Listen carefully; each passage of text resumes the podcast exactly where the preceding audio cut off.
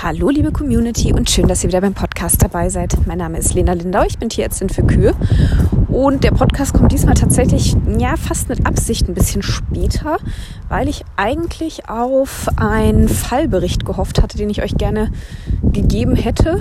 Ähm, deshalb hatte ich nochmal gewartet, weil ich wusste, dass dieser Termin ansteht. Und das wäre auch total interessant geworden. Ich mache den auch noch, sobald ich wieder einen Fall davon habe.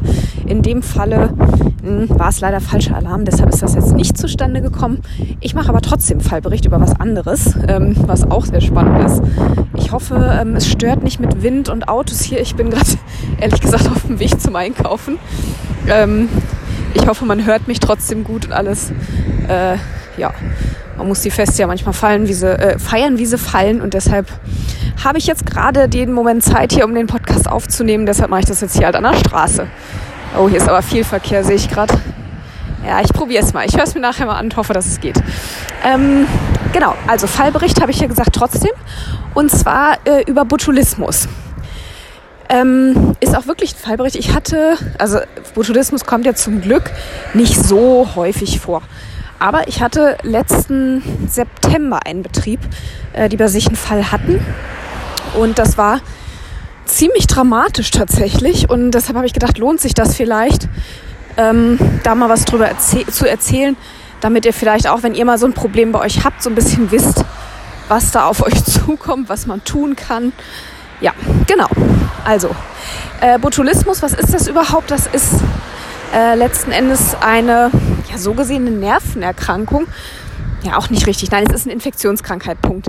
Ähm, also wird ausgelöst durch äh, Clostridium botulinum, beziehungsweise auch gar nicht durch die Bakterien direkt, sondern durch die Toxine, die die bilden. Die bilden das äh, Botulismus-Toxin oder Botulinum-Toxin. Äh, kleiner Fun Fact am Rande. Äh, ich glaube, Botulus ist das lateinische Wort für Würstchen. Und äh, das ist so benannt, weil Menschen sich das früher hauptsächlich ähm, eingefangen haben, weil diese Toxine irgendwo in Wurst waren, äh, dann waren. Ähm, daher der Name. Und es gibt äh, auch acht verschiedene Typen von diesen Botulinum-Toxinen, äh, die von verschiedenen Typen von Botulinum Clostridien, ist das ein Wort? Ja, äh, produziert werden.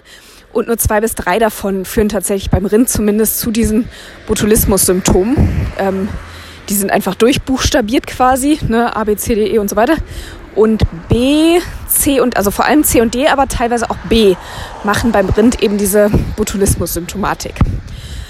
Ähm, und die äh, Tiere müssen das Bakterium selber auch gar nicht aufnehmen, sondern die nehmen in der Regel nur die Toxine auf, die dann auch tatsächlich zu den äh, Symptomen führen. Und zwar ähm, machen diese Toxine, die hemmen die Freisetzung von Neurotransmittern. Ja, also Nerven, ähm, wenn Nervensignal zum Muskel soll, hatte ich ja in irgendeiner Folge, glaube ich, schon mal erklärt, dann wird ja ein Botenstoff quasi am Nervenende freigesetzt, der dann dem Muskel quasi das Signal zum Zusammenziehen gibt. Und diese Botulinumtoxine, die hemmen jetzt eben die Freisetzung von diesem Botenstoff, sodass kein Signal mehr am Muskel ankommt und der Muskel sich nicht zusammenzieht. Und das führt dann eben zu einer schlaffen Lähmung der Muskulatur. Und das Besondere an den Clostridien ist außerdem noch, dass das Anaerobier sind. Das heißt, die äh, können äh, sehr gut ohne Sauerstoff überleben, beziehungsweise wachsen da eigentlich erst so richtig, wenn die keinen Sauerstoff haben. Und wenn man da jetzt mal kurz überlegt, wo gibt es auf dem Betrieb keinen Sauerstoff? Richtig in der Silage, im Silo. Das wird ja luftdicht abgeschlossen. Daher ist das auch häufig ja, die Infektionsquelle bei Botulismus tatsächlich. Hm, jetzt sind natürlich die Clostridien nicht einfach so in jeder Silage drin, sonst wären ja ständig Kühe krank, sondern die kommen da in der Regel ähm, durch Kadaver vor allem rein. Das heißt, ähm, normalerweise kommen die Clostridien in die Silage, wenn zum Beispiel beim Mähen aus Versehen ein Hase mitgemäht wird. Ich weiß, ähm, es passen auch alle auf, das weiß ich. Ich bin ja nicht nur Tierärztin, ich bin auch Jägerin. Also ich äh, kriege ja selbst immer von unseren Landwirten Bescheid gesagt, wenn gemäht wird. Ja, wir gehen durch, die mähen tatsächlich von innen nach außen. Also äh, wir tun schon alles, aber ja, hundertprozentig lässt es sich manchmal einfach nicht vermeiden, dass mal ein Hase oder äh, auch mal ein Rehkitz oder was mit äh, wird, leider Gottes. muss ja auch gar nicht beim Mähen direkt sein, kann ja auch, wenn der Sielerhaufen dann gefahren wird, äh, sein, dass, weiß ich nicht, eine Ratte drunter begraben wird, wie auch immer. Ähm, wenn also in irgendeiner Form ein totes Tier mit reinkommt. Oder was auch sein kann, weil Clostridien ähm, im Erdboden leben, ähm, auch wenn sehr tief geschnitten wird, wenn viele Maulwurfshügel da sind, wenn also in irgendeiner Form viel Erde mit in die Silage kommt. Auch das äh, kann Auslöser sein oder auch das kann Clostridien mit in die Silage bringen. Und äh, wenn dann eben der Luftabschluss erfolgt, dann äh, vermehren sich die Clostridien da fröhlich und produzieren Toxine. Und diese Toxine werden dann eben von den Kühen gefressen. Die sind dann in der Regel nicht im gesamten Silohaufen verteilt, sondern eben so um diese Stelle rum, wo dann eben zum Beispiel der Kadaver liegt oder wo halt ein großer Erdklumpen mit einsiliert wurde oder wie auch immer. Ähm, das sind so die Stellen, die dann kritisch sind. Und ähm, es dauert in der Regel 24 bis 48 Stunden, bis dann so Symptome auftreten. Ähm, klassischerweise fängt die Lähmung am Kopf an, geht so von oben nach unten, von vorne nach hinten, kann man sagen. Und äh, das erste Anzeichen ist meist dann, mh, mm, dass die Tiere ähm, ja nicht mehr richtig fressen können, so Wickel kauen, nicht richtig schlucken können, die Zunge mh, mm, schlaff wird, die Kiefermuskulatur schlaff wird, also auch diese Kaubewegungen gar nicht mehr richtig durchgeführt werden können. Die Tiere stark speicheln und äh, ja, das schreitet dann eben, wie gesagt, über den Körper weiter fort. Die Wiederkauaktivität nimmt stark ab, nimmt ganz drastisch ab, geht bis auf Null teilweise. Und äh, die Tiere können dann zum Festliegen kommen. Ähm, ganz typisch ist auch, dass sie überhaupt keinen Schwanztonus mehr haben. Also der Schwanz so ganz schlaff äh, einfach runterhängt, den gar nicht bewegen. Mm, festliegen, wie gesagt, und ja, im schlimmsten Falle dann auch relativ schnell versterben, weil natürlich auch die Atemmuskulatur gelähmt wird. Also das Zwerchfell und die Zwischenrippenmuskulatur, das sind so die größten Atemmuskeln, die äh, sind von diesen lähmungen eben auch betroffen. Und wenn die dann ja, erschlaffen, nicht mehr richtig arbeiten können, ersticken die Kühe letzten Endes einfach. Also es ist äh, sehr, sehr unschön. Mm, auf dem Betrieb, wo wir das hatten, da kam auch wirklich alles an Symptomen vor. Also es gab Kühe, die, ähm, es war die gesamte Herde betroffen. Äh, es gab Kühe, die in Anführungszeichen einfach nur, äh, wo einfach nur die Milch runter ist, die äh, schlecht gefressen haben, wenig Wiederkauaktivität hatten. Ähm, es gab aber eben auch diese Kühe, die tatsächlich einfach gestorben sind, beziehungsweise von uns dann eingeschläfert wurden. Ähm, ein paar haben wir nicht geschafft einzuschläfern, bevor sie von selbst gestorben sind. Äh, es ist eine 150 kopfstarke Herde ungefähr. Und ah, lasst mich lügen, ich glaube, wir haben im Endeffekt 16 Kühe verloren. Was noch ein ganz guter Schnitt ist tatsächlich. So, jetzt bin ich auch drin. Jetzt können wir ein bisschen äh, ruhiger sprechen. Ich hoffe, das geht mit dem Rest. Ähm, genau, also das ist gar keine so schlechte Quote, aber der Aufwand dahinter war enorm. Also das muss ich echt sagen. Ähm, wie gesagt, wir hatten auch alles an äh, Symptomen dabei, was es gibt. Mm, die Tiere, die, ich sag mal, nur in Anführungszeichen ähm, von der Milch runter waren, die haben wir höchstens mal mit einem Entzündungshemmer behandelt, haben die ansonsten aber belassen. Ähm, also beziehungsweise ich kann ja mal kurz, was gibt es überhaupt an Behandlungsmöglichkeiten? Es gibt theoretisch ein Antiserum gegen dieses Gift, was eben dieses Gift binden soll. Mm, ist bei Kühen auch umstritten, wie gut das funktioniert und es ist halt unglaublich teuer, also für den gesamten Bestand, wo man das hätte einsetzen müssen oder allein für die Tierzahl, wenn, selbst wenn man jetzt nur die ganz schlimmen behandelt hätte, das wäre nicht bezahlbar gewesen. Ähm, und wie gesagt, es ist auch, ja, wird auch kritisch diskutiert, wie gut das dann wirklich funktioniert bei den Kühen. Also ähm, Mittel der Wahl ist wirklich eine symptomatische Therapie, sprich erstmal vor allem ähm, Flüssigkeitsersatz, dadurch, dass die Tiere halt nicht richtig schlucken können, trocknen die halt unheimlich schnell aus. Die haben einen großen Flüssigkeitsbedarf. Und dadurch, dass sie nicht richtig schlucken können, ähm, fehlt ihnen ganz viel Flüssigkeit. Es fehlt ihnen natürlich ganz viel Energie, weil sie natürlich auch nicht fressen können. Also die Tiere, die wirklich festgelegen haben, die haben, wir haben den Futter angeboten, aber und die hatten an sich auch Appetit und Interesse am Futter. Die haben versucht, aber dadurch, dass sie die Zunge nicht richtig bewegen können, haben sie schon Probleme gehabt, es überhaupt ins Maul zu bekommen. Und dann haben sie so darauf rumgelutscht quasi und dann ist es wieder rausgefallen und schlucken konnten sie auch nicht richtig. Also hatte keinen Zweck. Fressen war nicht, also von daher auch Energiemangel. Und dann kommt noch dazu eine Azidose, weil dadurch, dass nicht geschluckt werden kann, fließt ja der ganze Speichel quasi vorne aus dem Maus. Die sind auch stark am Speicheln gewesen teilweise. Und dadurch geht halt ganz viel Bicarbonat verloren, was sonst den Pansen abpuffert. Ähm, oder was sonst generell am, äh, puffert. Und äh, dadurch kommt dann noch ein Azidose-Problem dazu. Also äh, volle Latte und äh, von daher steht erstmal die symptomatische Behandlung im Vordergrund und so haben wir es auch gemacht. Wie gesagt, die Tiere, die jetzt nur von der Milch weg waren, die haben wir mal mit Entzündungshemmer behandelt, weil das ja auch ein bisschen Toxinfängerfunktion hat, äh, je nachdem, welchen ähm, Wirkstoff man da nimmt. Das haben wir gemacht, sonst haben wir die halt beobachtet, fertig. Die Tiere, die auch vom Wiederkauen her schlecht waren, da haben, da haben wir gedacht, okay, die können wir zumindest mal ein, zwei Mal infundieren, vielleicht trenchen, äh, dass die noch mal ein bisschen Flüssigkeit und auch Puffersubstanz im Pansen bekommen, weil wir da auch Angst hatten wegen der Azidose. Ähm, die haben auch eine gute Woche gebraucht, bis die mit dem Wiederkauen wieder halbwegs auf der Höhe waren, äh, sind unter Beobachtung gehalten worden. So, aber die Festlieger, die waren echt wirklich arbeitsintensiv. Ähm, da ist der, also wir hatten zwei oder drei 10 Liter Kanister, mit denen wir echt einfach rei umgegangen sind. Wir haben den allen Zugänge gelegt, die auch liegen gelassen wurden äh, für drei Tage immer ähm, und haben einfach immer nur diesen 10 Liter Kanister mit Infusionslösung umgehängt, damit die einfach Flüssigkeit und Elektrolyte bekommen. Ähm, die Landwirte sind selber zum Glück relativ fit gewesen. Das hätte ich alleine in der Praxis überhaupt nicht stemmen können an diesem Arbeitsaufwand. Die haben ganz viel selber dann auch gemacht, äh, nach Anleitung dann. Also auch diese 10 Liter Kanister, ne, klar, die, die Zugänge habe ich dann festgemacht, äh, habe ich festgenäht und dann haben die auch die Infusionen dann nach Anleitung äh, dann irgendwann selber gemacht. Trotzdem habe ich da Stunden zugebracht, auch auf dem Hof. Es war also unglaublich und auch trotzdem, also anstrengend und auch frustrierend irgendwie, weil man macht und tut und ja, dann sterben dir doch wieder welche. Das war wirklich nicht schön. Mm, also wir haben diesen 10-Liter-Kanister immer wieder umgehängt, dass jede Kuh den mindestens einmal, besser zweimal am Tag wirklich drin hatte.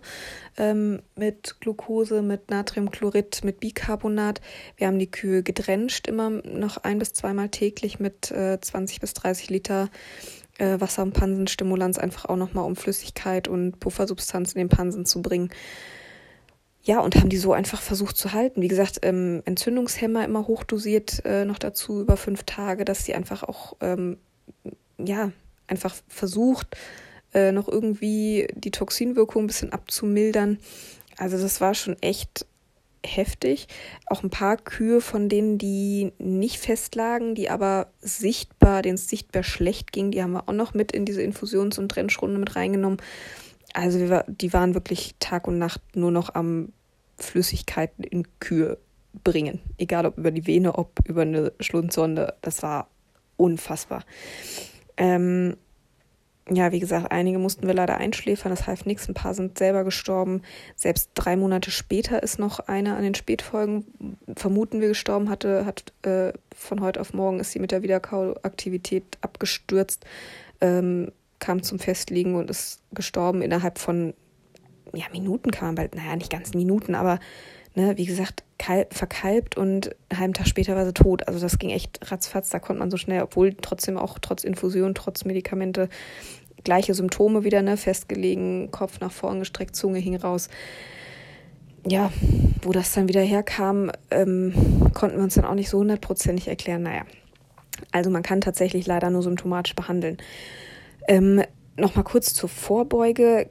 Man kann es nicht hundertprozentig vorbeugen. Ne? Man kann jetzt anfangen, wertvolle Tiere, es gibt Impfstoffe, die in Deutschland nicht zugelassen sind, die könnte man theoretisch importieren, umwidmen. Das geht, ist ein Riesenaufwand. Für sehr wertvolle Tiere kann man das vielleicht machen, wenn man da irgendwie Gefahr sieht. Ansonsten geht es hauptsächlich darum, zu vermeiden, dass eben Kadaver in die Silage gelangen. Wie gesagt, das machen ja sowieso alle im eigenen Interesse, gerade deswegen. Und natürlich auch aus Tierschutzgründen den Tieren gegenüber, die dann kaputt gemäht werden könnten. Ähm, von daher, da wird sowieso sehr viel gemacht, ja, mit äh, mittlerweile ja mit Drohnensuche, mit Wiesen durchlaufen, mit äh, Müllsäcke in die Wiesen stecken, um die Wildtiere zu verschrecken, mit Radius reinstellen, mit Wildrettern an den, an den Mähwerken und so weiter und so fort. Also da wird ja mittlerweile wirklich viel Aufwand betrieben. Ähm, und das finde ich ja auch gut. Und wie gesagt, hundertprozentig lässt es sich leider nicht immer vermeiden. Ähm, und dann natürlich zu schauen, dass möglichst wenig Erde mit in die Silage kommt. Ich denke, auch das ist für jeden im eigenen Interesse, weil Erde hat ja nun wirklich keinen Nährwert für die Kühe. Ähm, nein, also das äh, ist normalerweise auch im eigenen Interesse, aber es gibt nun mal manchmal Wiesen, wo wirklich äh, der Maulwurf gewütet hat, weiß ich wohl. Da ist es manchmal schwierig, aber eben zu versuchen, möglichst wenig Dreck in die Silage zu bringen und ähm, auch den pH-Wert in der Silage möglichst schnell runterzukriegen, weil sich diese Clostridien ab einem pH-Wert von 5 schon nur noch langsam vermehren können, wenn überhaupt, und ab einem pH-Wert von 4,5 und niedriger ähm, können die sich auch nicht mehr vermehren. Also auch ähm, pH-Wert runterkriegen der Silage möglichst bald. Auch das ist ähm, eine gute Vorbeugemaßnahme. Ja. Ähm, was wollte ich jetzt noch sagen? Ach so, genau. Ähm, jetzt ist natürlich die Frage, äh, also wir haben dann die Silage auch äh, angeschaut. Da war tatsächlich nichts zu finden. Sie haben natürlich sofort an dem Morgen, als das auffiel, alles Futter vom Futtertisch entfernt. Wir haben nichts gefunden, was darauf hingedeutet hat. Wir haben Proben genommen, die waren alle in Ordnung. Ähm, da war natürlich dann die große Frage, wo kommt es her? Wir haben auch von der Frischtotenkur, also man kann dieses Toxin, wenn man Glück hat, es ist sehr schwer nachzuweisen, weil das halt ähm, nicht lange im Blut ist, sondern das wird über den Dünndarm aufgenommen und äh, ist dann eben relativ schnell da an diesen Nervenenden gebunden. Also es hält sich gar nicht lange im Gewebe auf, aber wenn man Glück hat, kann man es noch im, im Pansen- oder Dünndarminhalt, in der Leber oder in Blut nachweisen. Wir hatten Glück und konnten es tatsächlich bei einer äh, Kuh im Blutserum nachweisen. Äh, die anderen Proben, wir haben mehrere Proben von mehreren Kühen eingeschickt, die waren alle negativ. Bei einer Kuh konnten wir es tatsächlich nachweisen. ähm, ich glaube, Toxin C war es, wenn ich mich richtig erinnere jetzt gerade. Ich habe den Befund, habe ich hier abgeheftet, äh, habe ich gerade nicht vorliegen. Ich glaube, Typ C war es. Ja, und dann ging halt die Suche los, wo kam es her? Und ähm, die haben tatsächlich in Eigenregie von jeglichem Futter, was sie auf dem Hof hatten, Proben eingeschickt. Fand ich eine ganz coole Sache. Haben die wirklich gemacht, ganz konsequent. Und komplett unerwartet haben es dann im Kraftfutter gefunden. Im Kraftfutter ist tatsächlich ein Nachweis, äh, ein positiver Nachweis gewesen. Entschuldigung. Ähm, hätten wir nie erwartet. Wir haben halt die Silage immer im Verdacht gehabt, so ganz typisch halt. Also das war sehr, sehr unerwartet. Wobei dann im Kraftfutterwerk, im Kraftfutter wurde es in den Rückstellproben, wurde es, mh, mm, wie war das denn? Das war so ein bisschen um die Ecke. Wurde es, glaube ich, nicht gefunden. Aber dann im oh, ich meine, im Raps wurde es dann gefunden. Da hatten sie im Kraftfutterwerk einen positiven Nachweis. Ähm, und die haben auch Raps von denen bekommen in einer gesonderten Lieferung. Aber, oh, wie war das denn? Wurde es im gleichen, dann äh, irgendwie im gleichen Ort gelagert oder also irgendwo fand da eine, eine, hat da eine Kreuzkontamination stattgefunden. Es war ursprünglich, kam es wohl aus dem Raps, ist dann aber durch irgendwie, wie gesagt, ich weiß nicht mehr genau, gleichen Lagerort oder irgendwas oder gleiches Transportfahrzeug oder wie auch immer, ist es dann ins Kraftfutter gekommen. So wurde der Weg erklärt. Ähm, und so wurde das Ganze dann auch zu einem Versicherungsfall, was natürlich für den Landwirt ganz gut ist. Ähm, und ja, die äh, Futtermittelfirma ist, hat ja auch eine Haftpflichtversicherung gegen solche Fälle waren da auch äh, sehr kooperativ. Da gab es nie Diskussionen drüber. Sowas macht ja auch niemand mit Absicht, um Gottes Willen. Ne? Das ist, war ganz viel Pech. Ja, kann man nicht anders sagen. Ähm, also die haben sich da gütlich geeinigt, war alles in Ordnung. Ähm, ja, aber solche Wege kann es manchmal gehen. Da muss man manchmal auch ein bisschen weiterdenken als nur bis zum Silagehaufen. Ich hätte es auch nicht gedacht. Es war im negativen Sinne ein sehr, sehr interessanter Fall. Ähm, ich persönlich muss es nicht nochmal sehen. es war ähm, schön, war es nicht. Die Tiere leiden da auch unheimlich drunter, sind jetzt wieder okay, waren aber noch lange angeschlagen. Also mh, mm, da waren viele, die eigentlich mitten in der Laktation waren, die dann früh trockengestellt wurden, weil die einfach nicht mehr in Milch gekommen sind. Die haben keine Milch mehr gegeben, auch als die Futteraufnahme dann nach ah, zwei, drei Wochen wieder halbwegs im Lot war. Ähm, sind die nicht mehr wieder auf Milch gekommen. Nach einer ganzen Zeit wurden dann früh trockengestellt. Einige haben tatsächlich auch noch verkalbt. Also das hat echt Wochen gedauert, bis die wieder halbwegs auf dem Damm waren alle. Also nichts, was man im Betrieb braucht. Von daher, ja, passt auf eure Silagen, auf euer Futter auf. Aber das wollte ich euch mal mitgeben, war, wie gesagt, trotz alledem interessanter Fall. Kann passieren, sollte nicht passieren. Ähm, aber falls ihr eben so, solche Symptome mal habt bei vielen Kühen einer Herde, meistens ist es ein Herdenproblem, denkt an Botulismus. Ähm, sieht man nicht oft, äh, aber wenn, dann ist es echt eindrucksvoll, habe ich festgestellt. Ähm, braucht aber wirklich kein Mensch. Also ich wünsche euch von daher eine wunderschöne Woche ohne solche Probleme. Ähm, generell äh, einen Betriebsablauf ohne Botulismus jemals. Und äh, wenn ihr mögt, hören wir uns dann nächste Woche wieder. Würde ich mich freuen und wünsche euch jetzt ein schönes Wochenende. Ist es ja jetzt schon. Und bis nächste Woche. Bis dahin, macht's gut.